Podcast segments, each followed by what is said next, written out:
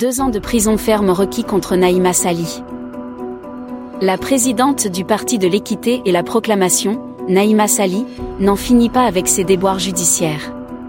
En effet, après avoir été placée en liberté provisoire par le juge d'instruction du tribunal de Cheraga, à Alger, dans une affaire de diffamation, racisme et mise en danger de la vie d'autrui au début du mois de février, l'ex-député de Boumerdès risque deux ans de prison ferme.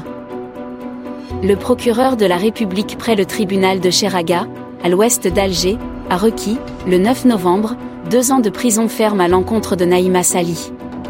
Le verdict est prévu pour le 16 novembre prochain. C'est ce qu'a affirmé Awisha Bekti, avocate de la défense de Mourad Amiri, ancien fonctionnaire au ministère de l'Intérieur, auteur de la plainte pour propos diffamatoires contre Naïma Sali.